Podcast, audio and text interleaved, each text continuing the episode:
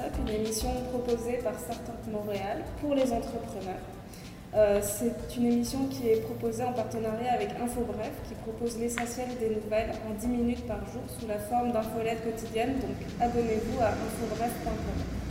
Ce mois-ci, on propose les mercredis Startup en partenariat avec l'Esplanade, qui est le premier accélérateur euh, d'entreprises à impact social et environnemental. Et j'ai avec moi Lauriane. Bonjour Lauriane. Bonjour, bienvenue à toutes et à tous. Euh, donc oui, je suis Lauriane, je travaille à l'Esplanade en tant que chargée de la programmation et de la communauté. Euh, nous sommes ici donc à l'espace Rodi qui nous a accueillis. Nos locaux sont aussi ici et c'est également un espace de coworking. Donc nous avons la chance aujourd'hui d'avoir Alexandre et Emmanuela euh, qui se présenteront tout à l'heure. Donc ce mois-ci, on a décidé de choisir comme thématique pour les mercredis start-up euh, combiner recherche et entrepreneuriat.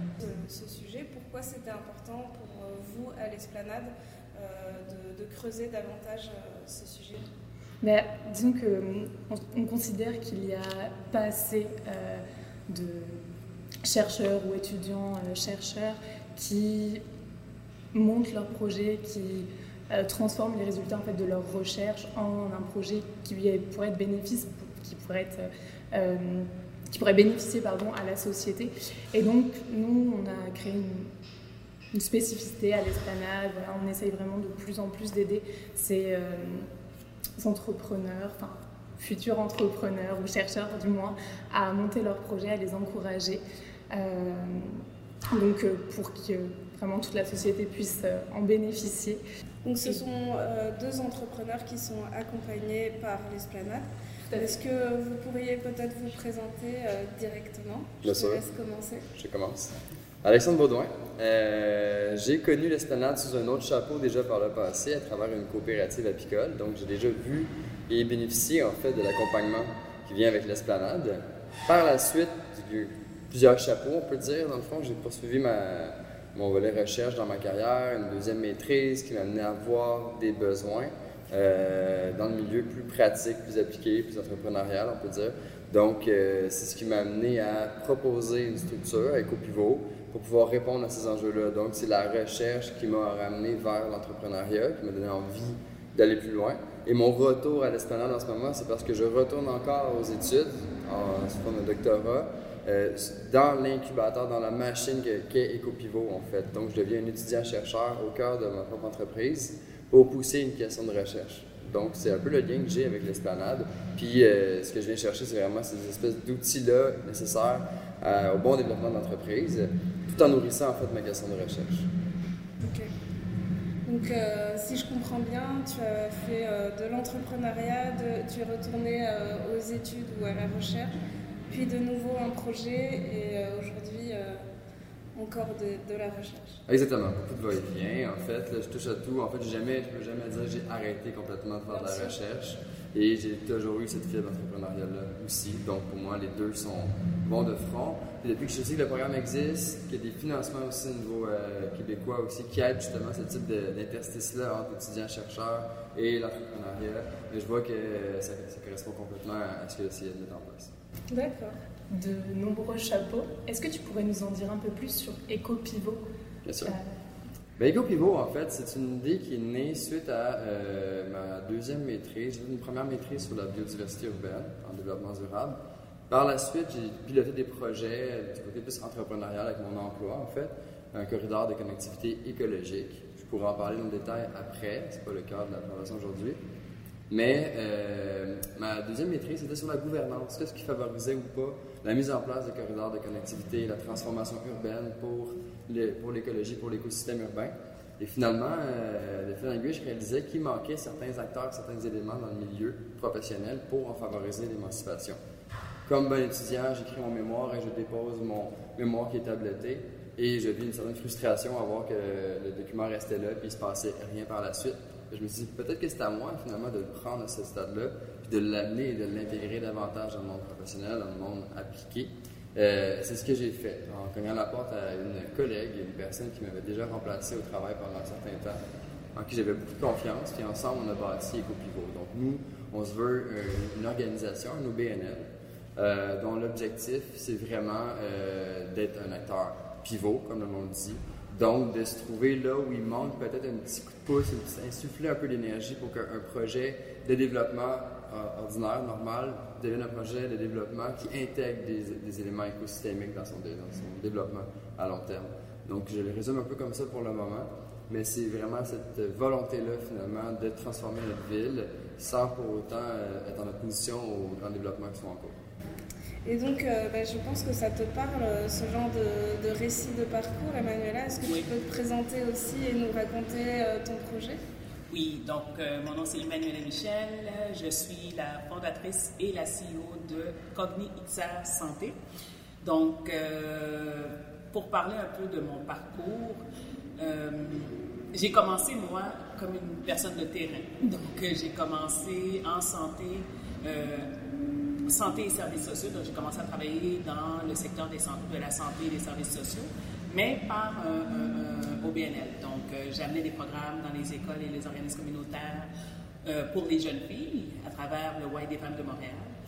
Après trois ans euh, au White des femmes de Montréal, j'ai été travailler à l'hôpital Douglas, qui était l'Institut Douglas, qui était peut-être une école d'apprentissage pour moi dans une clinique. J'ai travaillé en administration parce que je voulais faire beaucoup d'observations, regarder comment les gens euh, euh, euh, collaboraient ensemble, les équipes multidisciplinaires. Donc, je travaillais avec un psychiatre, des infirmières et tout ça. Puis, entre-temps, j'étais en train de développer un projet pour, au fait, offrir un CIUS pour une maison, ouvrir une maison, un foyer groupe. On avait du personnel à gérer, on avait des éducateurs de suivi. Donc, je me suis dit, je vais aller prendre du temps, retourner aux études. Puis j'ai trouvé le programme parfait à l'Université Laval, il y avait le programme technologie éducative. Je ne savais pas si ça existait, puis pendant un an, en 2019, je me rappelle, j'ai commencé en hiver 2019, mais j'ai savouré chaque cours parce que c'est un doctorat, mais c'était un doctorat qui permettait d'avoir de, de, de la pratique. Donc, comment on développe des systèmes d'éducation de formation, comment qu'on développe des jeux sérieux pour l'apprentissage et tout ça. Et euh, euh, l'apprentissage en réseau, ça serait comment? Donc, entre-temps, euh, après ma, première session, mais j'ai développé un jeu qui, un jeu sérieux. Du jeu sérieux, ça m'a amené à créer une compagnie. De la compagnie, ben, c'est là que j'ai commencé un peu mon parcours entrepreneurial vrai, parce que là, je commençais à voir vraiment les défis d'être entrepreneur. Et à partir de là, ben, je suis arrivée à ben, me dire, ben, OK, un jeu, c'est bien à offrir pour, euh, euh, parce que j'étais en éducation, mais la santé mentale m'appelait encore. Donc, j'ai transformé toute euh, cette idée, qui a commencé par une boîte de jeux, en une plateforme qui offre des services aux prestataires de santé mentale, pouvant les aider à améliorer l'efficacité de leurs services. Donc, on offre une plateforme avec des outils pour euh, l'analyse, le diagnostic, améliorer le diagnostic de façon plus rapide en utilisant l'intelligence artificielle et aussi optimiser le traitement à leurs patients par euh, la réalité virtuelle.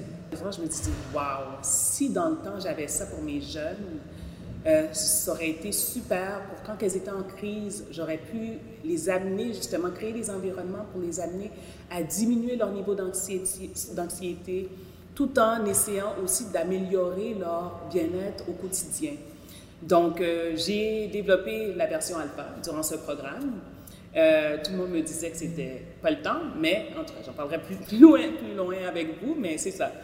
Et depuis ce temps-là, ben, Cogni est né en 2020. Finalement, c'est vers l'entrepreneuriat que le projet a, découlé.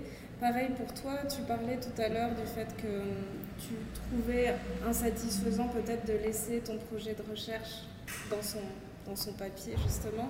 Euh, pourquoi l'entrepreneuriat, pourquoi créer euh, une start-up était, était une, une solution? Qu'est-ce que ça a apporté que d'autres structures ne pouvaient pas apporter peut-être? Je pense que dans la recherche, on passe beaucoup de temps à essayer de trouver les ancrages théoriques. euh, Pourquoi on fait ça? Pourquoi on se pose cette question-là? On là, on passe notre temps, dans le cas de l'environnement, à euh, essayer de les problèmes de société, les problèmes, dans mon cas, sur les écosystèmes urbains, avec l'étalement urbain, tout ça. Donc, on passe notre temps à faire émerger les problèmes. On a une bonne lecture à quel point ça va mal. Donc, après ça, on arrive avec une part de contribution avec notre, euh, notre mémoire. notre- donne un peu ça, une pierre à l'édifice, une pierre de plus pour dire bon, ben, j'y ai contribué, j'ai trouvé quelque chose à faire. Mais les problèmes demeurent les mêmes, puis on sent pas que finalement quelqu'un s'approprie en fait ces conclusions-là de recherche. Donc, si on veut vraiment commencer à adresser cet enjeu-là, euh, les problèmes environnementaux, ben, il faut trouver une façon de passer la ligne de l'académique vers, euh, je dirais, le monde réel et appliqué. Et c'est de faire le saut dans l'entrepreneuriat. Après ça, pour pouvoir rejoindre des gens, des grands clients institutionnels, euh, la municipalité par exemple, des, grands joueurs, ben, il faut quand même asseoir une certaine crédibilité. Puis d'avoir une approche entrepreneuriale, d'avoir un logo, d'avoir un- un- une manière de se présenter, euh, de, pouvoir faire référence à d'autres clients qu'on a eu auparavant aussi. Souvent, c'est ça qui roule les pas. Fait que dans le fond, à mes yeux, c'était un peu nécessaire. Il fallait faire le saut euh, vers l'entrepreneuriat pour pouvoir pousser plus loin, en fait, les conclusions de la recherche. Et comment ça s'est passé pour toi, justement, cette transition? Comment tu l'as vécue Tu disais quand même que tu avais une âme un peu d'entrepreneur. Tu, je crois, dans le passé, as déjà eu mis en place des projets. Mais est-ce que à la base, tu étais parti pour faire ça? Je ne suis pas sûre. Mais comment ça s'est passé concrètement pour eux Ben, c'est peut-être pas l'ennui. Parce que quand on a fait la fibre entre, entre- entrepreneuriale, je pense qu'on a besoin de défis. Ouais. Euh, J'avais un bon emploi. J'ai toujours un emploi intéressant aussi que je maintiens à, à- à demi-temps, mais que je maintiens. Tu donnes Euh, des cours aussi, c'est ça? Oui, access- accessoirement. Je donne les cours à la maîtrise en développement durable, en gestion de la biodiversité. Mais je, je travaille aussi comme conseiller en biodiversité euh, pour l'Université de Montréal. Donc, j'ai réussi à avoir un peu, ma vache à lait financière, disons. C'est comme ça que j'ai une sécurité associée à ça. Mais on a été chanceux. Les choses se sont bien alignées. Peut-être que ce ne sera pas le cas pour la prochaine année. Puis peut-être que là, je n'aurai plus l'entrée d'argent sur laquelle je comptais. Fait que là, il y a comme cette espèce de flou-là, ce stress-là qui, vient d'apparaître. Je n'avais pas avant, avec un emploi stable, où est-ce que finalement mes payes rentraient, puis j'avais, je pouvais planifier. Là, maintenant, c'est un peu plus comme bon, j'ai retiré ça de ma vie, puis je dois euh, faire un effort. Donc, pour, trouver le client, prochain client, puis continuer à aller de l'avant. Et euh, puis le défi aussi, c'est de, trouver le client qui, qui épouse réellement la mission de l'organisme. Ça, c'est un peu un défi. Peut-être qu'on aura la chance de l'aborder davantage parce que quand un grand client arrive, il y a un besoin qui est un petit peu à côté de la mission de l'organisme, on peut difficilement dire non parce qu'on a besoin de ces clients-là. Mais de l'autre côté, si je prends un mandat qui est un peu trop à côté de mes souliers, je risque de dénaturer mon propre euh, mon organisme, ma mission. Est-ce que train de passer à côté de quelque chose d'important? Est-ce que train de transformer tout ça? Donc, c'est c'est permanent en fait. Donc il y a une, un- une incertitude en fait qui vient avec le saut dans le vide qui représente l'entrepreneuriat, avec lequel il faut, euh, développer une, sa zone de confort là-dedans parce que je pense que ça fait partie de l'entrepreneuriat. Mais c'est chouette de monter son projet. Bon, j'ai du plaisir, là. j'ai du plaisir tout le temps avec les projets, ça c'est évident. Ouais, Ok. évident. Je trouve ça intéressant ce que tu dis parce que moi, c'est c'est la raison qui m'a poussé à, à développer un Inc. Parce que je m'étais dit, euh, quand je vais. Ben, premièrement, je, euh, je voulais développer un- un- un- une, une start-up qui va me permettre d'aller chercher des, des, euh, euh, parties prenantes qui vont euh, être, en, en anglais on dit aligned, en français c'est quoi le bon mot? Aligné, oui, euh, euh, avec notre vision aussi. Mais l'autre côté, je me disais, c'est de la technologie. Donc, on a besoin des de grosses poches pour pouvoir faire ça. Puis c'est sûr que l'inquiétude par rapport à, OK, euh, c'est vrai, j'avais des contrats garantis dans le passé, puis là, je me lance euh, euh, dans un projet, puis là, je suis au doctorat. Donc, c'est sûr que les finances rapetissent, mère de famille, donc c'est- beaucoup de stress. Mais qu'est-ce qui, est intéressant, c'est le fait que je me disais, le doctorat, au fait, pour moi, c'était contrairement, mais comme qu'est-ce que tu disais, dès le départ, je m'étais dit, je veux faire un doctorat, mais je veux pas faire un doctorat qui va rester Tabletté. sur les tablettes. Donc, moi, c'était clair que si je faisais ça, j'allais abandonner. Parce qu'il y a quelqu'un qui m'avait dit, un, un bon doctorat, c'est un do- doctorat complété. Parce qu'il y a beaucoup d'étudiants qui, qui commencent et qui Ouais. finissent et qui, n'aboutissent pas euh, euh, euh, euh, le projet final, au fait. Et là, je me suis dit, ben, si une personne comme moi, je suis une personne de solution, donc vraiment d'action, il faut que je fasse un doctorat euh, euh, euh, d'intervention avec une action. Donc, pour moi, c'était, OK, donc, il y a la réalité virtuelle, on va y aller vers qu'est-ce qui peut rejoindre qu'est-ce que je fais en santé, mais en même temps, le fait que j'étais un peu clinicienne, ben, fallait que je fasse attention pour les biais dans mon projet de recherche. Donc, je l'ai situé plus vers le milieu d'éducation, qui est un de nos segments aussi. Mais, euh, donc, je me suis dit, je vais me concentrer sur l'engagement. Donc, l'utilisation de la réalité virtuelle en contexte d'engagement scolaire euh, au secondaire. Puis, ça, ça m'a donné, je pense, le boost que j'avais besoin pour arriver jusqu'à euh, faire les deux examens doctoraux. Vraiment. Est-ce que tu te retrouves dans, ces caractéristiques? Est-ce qu'il y a une sorte de profil ou de personnalité de l'entrepreneur-chercheur? Ou en tout cas une, euh, tendance à, aimer avoir plusieurs chapeaux? Ou en tout cas euh, essayer de, trouver le côté euh, profil clinicien ou profil chercheur? Je sais pas. Je vais nuancer un peu parce que moi, j'ai tout le temps fait ça par phase. J'ai fait de la recherche, l'entrepreneuriat. Des fois, c'était ça se chevauchait. C'était en parallèle dans ma vie, l'entrepreneuriat et les études. C'était très rare que ça rentrait l'un dans l'autre. Moi, c'est tout nouveau. Je commence le doctorat. Donc, c'est nouveau l'aventure d'avoir un doctorat à vocation entrepreneuriale. Euh, je pense que la nuance, la différence, c'est que moi, j'ai trouvé une façon de financer ma recherche avec des fonds euh, qui sont à la fois pour la recherche et l'entrepreneuriat. Donc, ouais. je pense que ça, c'était. Puis pour moi, c'était. Euh, un go-no-go. En fait, si j'avais pas ce financement-là, je ne faisais pas le saut vers euh, l'entreprise doctorale. Donc pour moi, c'est quelque chose de très important. Mais je pense que ce qui est commun, c'est qu'on est des drôles de bébites parce que euh, encore nulle part.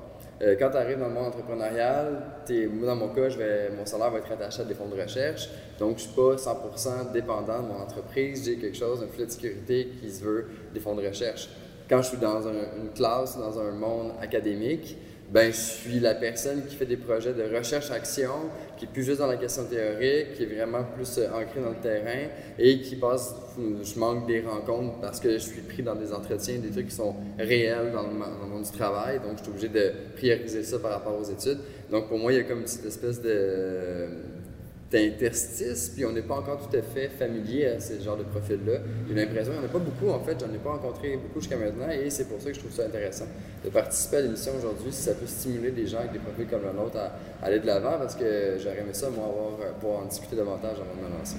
Tu sais, qu'est-ce qui est intéressant, c'est que y y a... moi, qu'est-ce qui le déclic, c'est pendant que j'étais, euh, je participais à euh, The World of Games pour mon premier petit jeu que j'ai développé. Et euh, euh, c'était à Montréal, au centre-ville. Et là, je, faisais de la validation. Donc, euh, je parlais avec des gens et tout ça. Et j'étais déjà au doctorat. Là, il y a quelqu'un qui m'a demandé, une jeune fille qui est venue, puis elle m'a dit En fait, il faut faire attention, hein, parce que tu peux pas dire que ça fait ça si tu n'as pas fait de la recherche. Je sais comment. pourquoi qu'elle me dit ça? Là, elle me dit, ben oui, parce que, tu sais, euh, telle personne a dit ça, puis telle personne a, dit ça, puis là, c'est comme très scientifique, là. Puis j'ai dit, ben OK, est-ce que c'est vrai que, justement, si je suis entrepreneur, à un moment donné, on arrive quelque part où on doit faire de la validation. Donc, on doit faire du, en anglais, on dit product market fit. Puis, on doit pouvoir prouver que, OK, on n'a pas juste développé ça de nulle part. Il y a un besoin, puis le besoin, il est prouvé par certaines recherches. Ouais, tu as l'impression que ça te donne de la légitimité. Mais c'est ça. Je me suis dit, finalement, peut-être qu'elle est venue, malgré qu'elle m'a frustrée, mais elle est venue me dire quelque chose que j'avais besoin d'entendre. Puis je me suis dit, ben cette crédibilité-là, moi, je vais aller la chercher. Puis vraiment, la notion du doctorat a pris sa place, a pris forme euh, euh, à l'intérieur de mon projet. Mais malgré que, euh, pour ma directrice de recherche, elle me dit tout le temps, c'est deux accords différents. Je dis oui, oui, oui. Ah Mais sauf que... c'est difficile. C'est ça, c'est deux accords différents. Parce que c'est... Là, je dis oui, oui, c'est différent. Mais l'engagement, il, il, il, il se retrouve autour de tout ce qu'on fait. Donc, l'engagement de tous les utilisateurs, donc d'utiliser un outil comme la réalité virtuelle pour engager euh, des end users, que ce soit dans le milieu scolaire ou dans le milieu de la santé, à la fin de la journée, ces données-là vont servir à quelque chose. Et euh, très concrètement, comment, là c'est très nouveau pour toi, tu disais, mais de concilier justement euh, la recherche, le projet, comment, comment ça se passe? En plus, vous êtes parents tous les deux.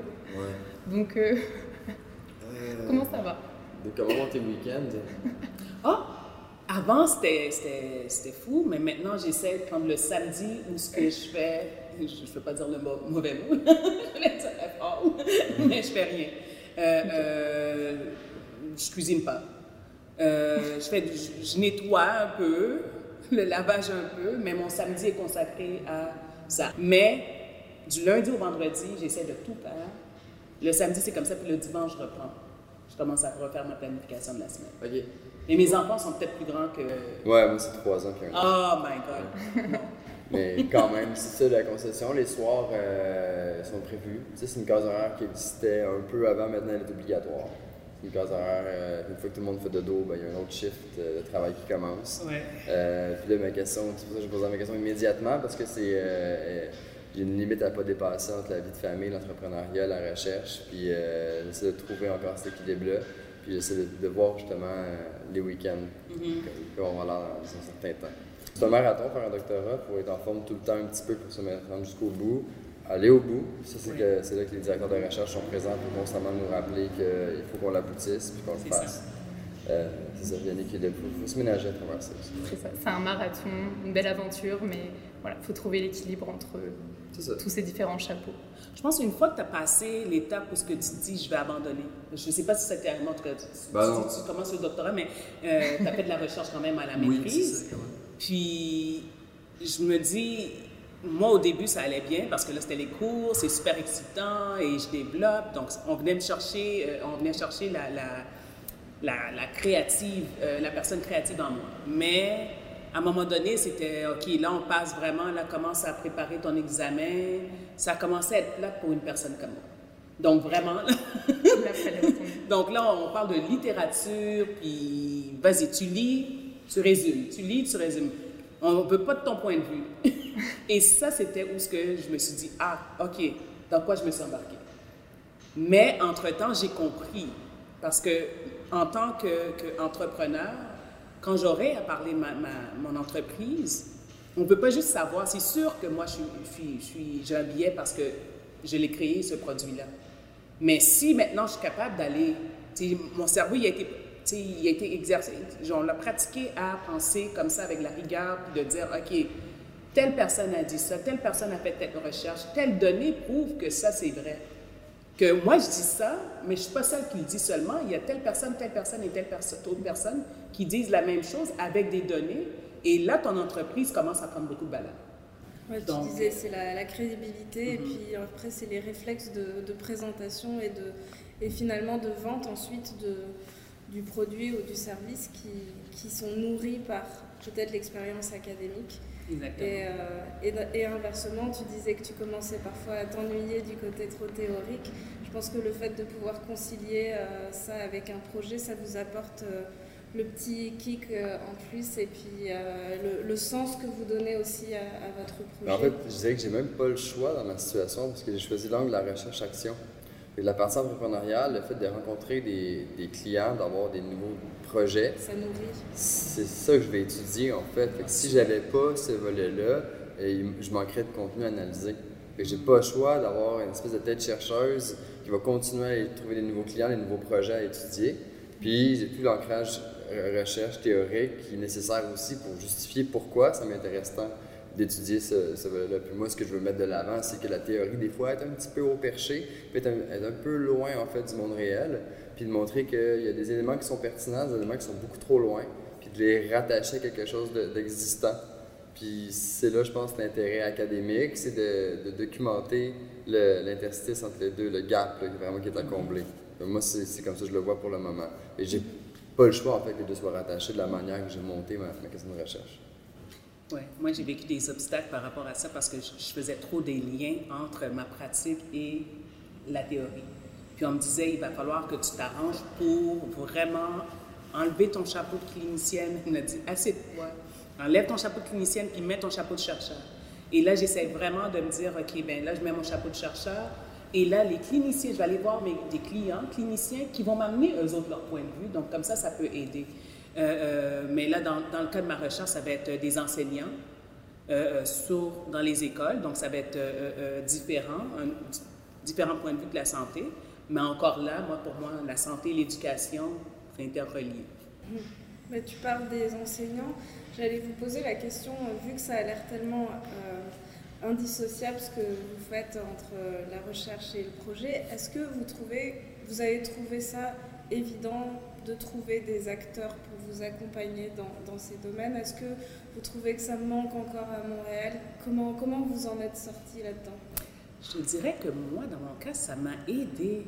C'est là que cette jeune fille qui m'a vraiment frustrée cette journée-là, qui a lancé cette petite... Euh, mais ça m'a aidé puis au niveau de, je pense que beaucoup de personnes que je, que je peux rejoindre aujourd'hui durant le programme, justement, à l'Esplanade, euh, j'ai eu la chance de rencontrer euh, la personne qui s'occupe des innovations pour les CIUS, euh, pour essayer de voir si on peut faire une vitrine technologique avec un CIUS.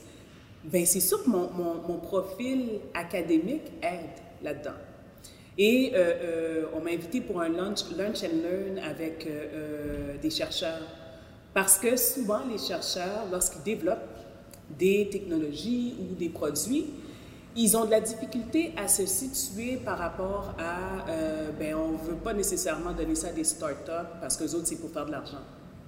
Mais pourtant, moi, qu'est-ce que je dis, c'est que la, la, raison pour laquelle de la santé, je me suis dit, un doctorat aussi, ça aide, c'est que les choses avancent vraiment à pas de tortue. Mais quand tu es une entreprise, tu peux te permettre justement de faire de la validation plus rapide. Euh, tu n'as pas besoin. Mais c'est ça, toute la bureaucratie qu'il y a autour du système, ben toi, tu, tu, ouvres justement des portes. Donc, de voir que ça peut être comme, OK, premièrement, si tu n'as pas d'argent, tu ne peux pas faire des changements. Personne ne peut faire de changements si tu n'as pas d'argent.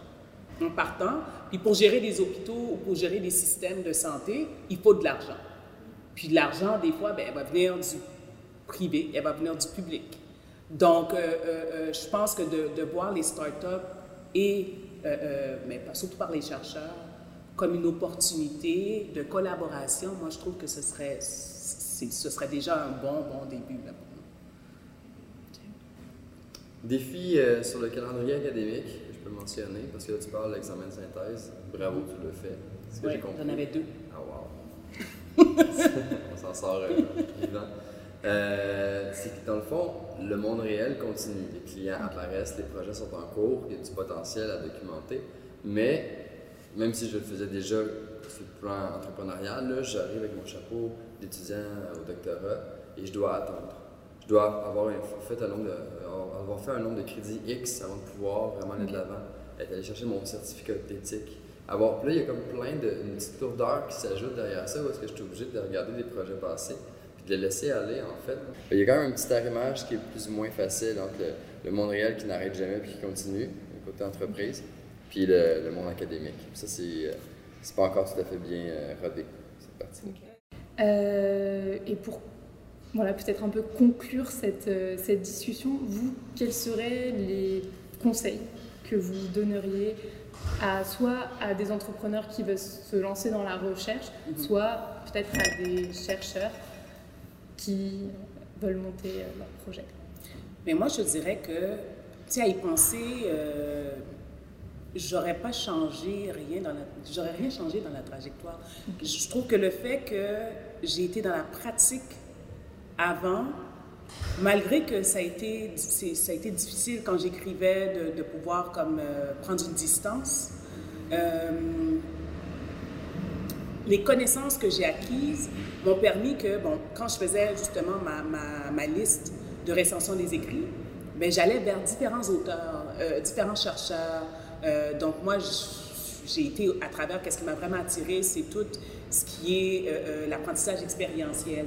Donc, le fait de, euh, si un entrepreneur, au fait, ou un, futur entrepreneur voudrait aussi faire de la recherche, ben moi, je dis que c'est jamais perdu parce que ça amène vraiment, un, de la crédibilité à ce que vous faites, ce que vous dites, ce que vous vendez, Et ça amène aussi, ben, ça vous permet à vous de vous sentir plus ancré, je pourrais dire, parce qu'on attend le volet théorique et le volet pratique qui joue.